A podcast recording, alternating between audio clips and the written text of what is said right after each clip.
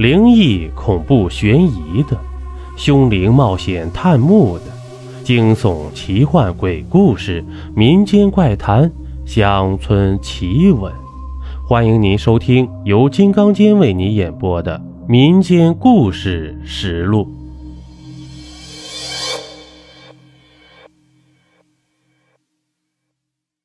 这头戴黑色瓜皮帽，额头贴一狗皮膏药。摆一卦摊儿，小阴阳通八卦，口里念叨着：“哎，这位爷，看您卦象不凡，怎么着来一卦？”哼，这个形象是不是深入人心了？也不知是谁研究的。现在这场面少了，如果有，那绝对是一景。今天给大家讲一个活半仙儿的故事。民国时，江南一带有位能掐会算、声名远播的算命先生，人送外号“活半仙儿”。这活半仙儿可跟那些走街串巷、鼓动三寸不烂之舌、信口开河、所言又都似是而非的江湖骗子，那可大有不同啊！人家有正规的办公地点。小城里一座几近坍塌、破败不堪的瓦房，这活半仙儿常住在此，清粥冷饭、破被加身，日子过得非常的清苦啊。有上门求签问卜的，活半仙儿家连件像样的家具都没有，只能宾主一人一块破砖头，对坐着洽谈业务。即便如此。郭半仙府上从来没断了人去，因为这经年累月啊，一来二去的，大家都知道他说话靠谱有准头。谁家有个灾了，有个病了，造五千坟的都只认他。比起眼下社会上各路神通广大的大师，随便口出几句妄言，便可轻松日进斗金。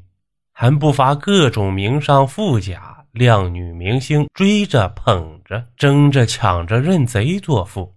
到头来，所谓高人被拆穿是徒有虚名的酒囊饭袋，一众粉丝那是拥趸作鸟兽散呢，一地鸡毛。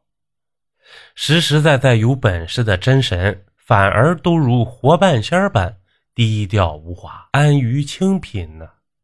别人来找他看事儿，哎，这活半仙儿也不多要，给个三毛五毛的，仨瓜俩枣的，饿不死他就行啊。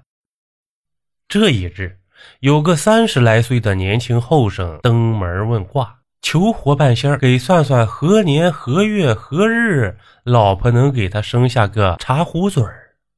这活半仙儿蹙眉额，手掐指，这么一算，说道。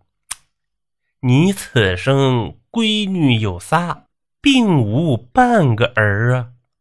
到了你这代呀，香火算是断了。那后生闻言立时变了脸色，他家里确实已有三女儿啊。为此，他对自己的婆娘是横挑鼻子竖挑眼，非打即骂，没给过好脸儿。他总觉得是这老娘们肚子不争气，连生三个都不是个带把的。听活半仙这意思，自己再生下去，竟还都是丫头了。这汉子不信邪，很呆呆摔下五毛钱，愤然地说道：“来年我那婆娘若真生下个带把的，我非回来拆了你这骗人钱财的破招牌。”活半仙儿从业多年，对此类言论啊，早已是司空见惯了。他咧嘴笑笑，且由那汉子去了。谁知过了还没一年，那汉子竟又提了满满一袋红心鸡蛋登门恶心活半仙儿。他进了门，把鸡蛋一撂，大咧咧地说：“承您吉言，我那婆娘新给添了个小茶壶嘴儿。”哭起来，我想吹喇叭。今日特意登门道谢，您这半仙儿啊，还真是金口玉言啊！这活半仙儿闻言笑笑，也没多说话，爽快的退回了那五毛钱挂金。汉子临走时，活半仙儿劝他：“小伙子，命里有时终须有，这命里无时啊，你莫强求啊。”这果不其然，孩子没满周岁就被人爆出汉子的媳妇儿由于生不出儿子。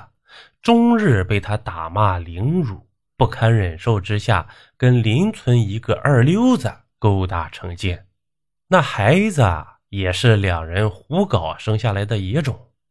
这汉子得知真相后，气的是七窍生烟，险些把媳妇儿活活揍死。可怜那不满周岁的孩子，也不知被他送去哪儿了，不知所踪了。这活半仙儿声名在外，经常有人请他去给才出生的小娃娃批批八字看看运格什么的。在一次满月宴上，人们起着哄，问活半仙儿说：“您倒是给大家伙看看，在座的将来谁官当的最大，名位最高啊？”这活半仙儿浑不在意的拿眼睛扫了一圈指着一个刚好端盘子过来上菜的跑堂小哥说：“这位小哥日后定能大富大贵，名震一方。”连同那跑堂小哥在内，众人闻言一起哄堂大笑，还有人打趣儿说：“半仙儿，你还没沾酒呢，咋就说上醉话了？”这时候就听有人搭腔说：“大仙儿。”来来来，给看看老夫我啥时候死啊！众人闻言一惊，回头一看，原来是当地富甲一方的大财主。此人家财万贯，讲起话来自然财大气粗。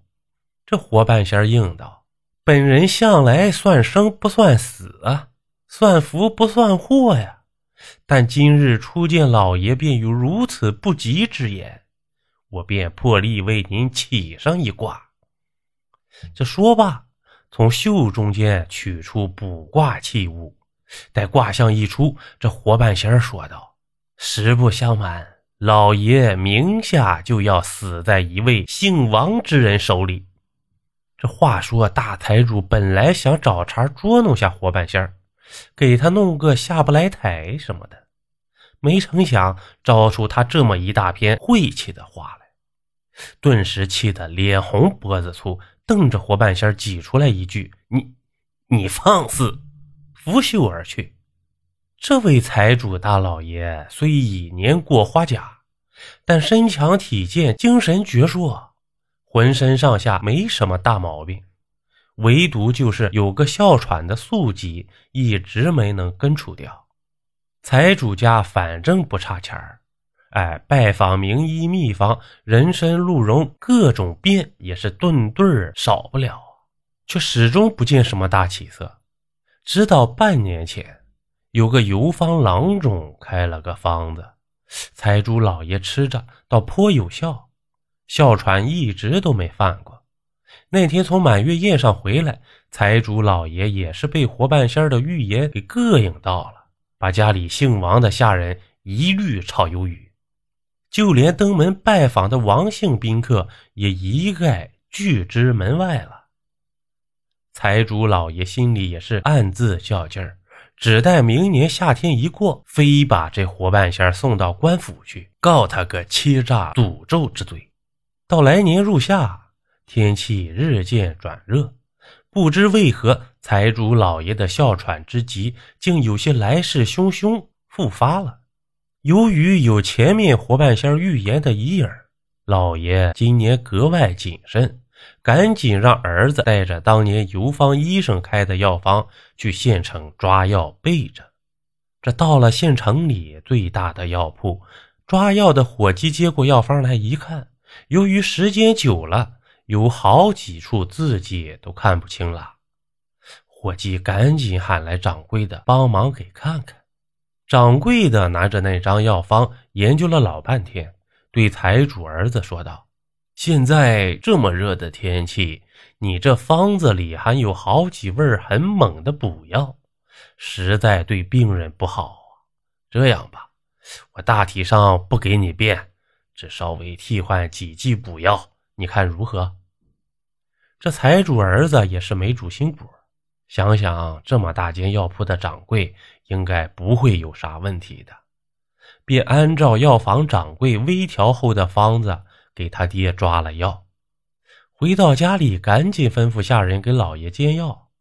这一剂药吃下去可坏了，不但没有效果，老爷喘的反而更加严重了。到傍晚时分，财主老爷便已青紫了脸色，活活憋死了。财主家眷自然不干，将那家药铺告到官府，定要个说法。这一审案才知道。感情那个修改药方的掌柜居然姓王。再说那日满月宴上跑堂的小伙子，军阀混战期间被强拉了壮丁，由于作战勇猛、头脑灵活，屡建战功，后被任命为当地千户，是远近闻名啊。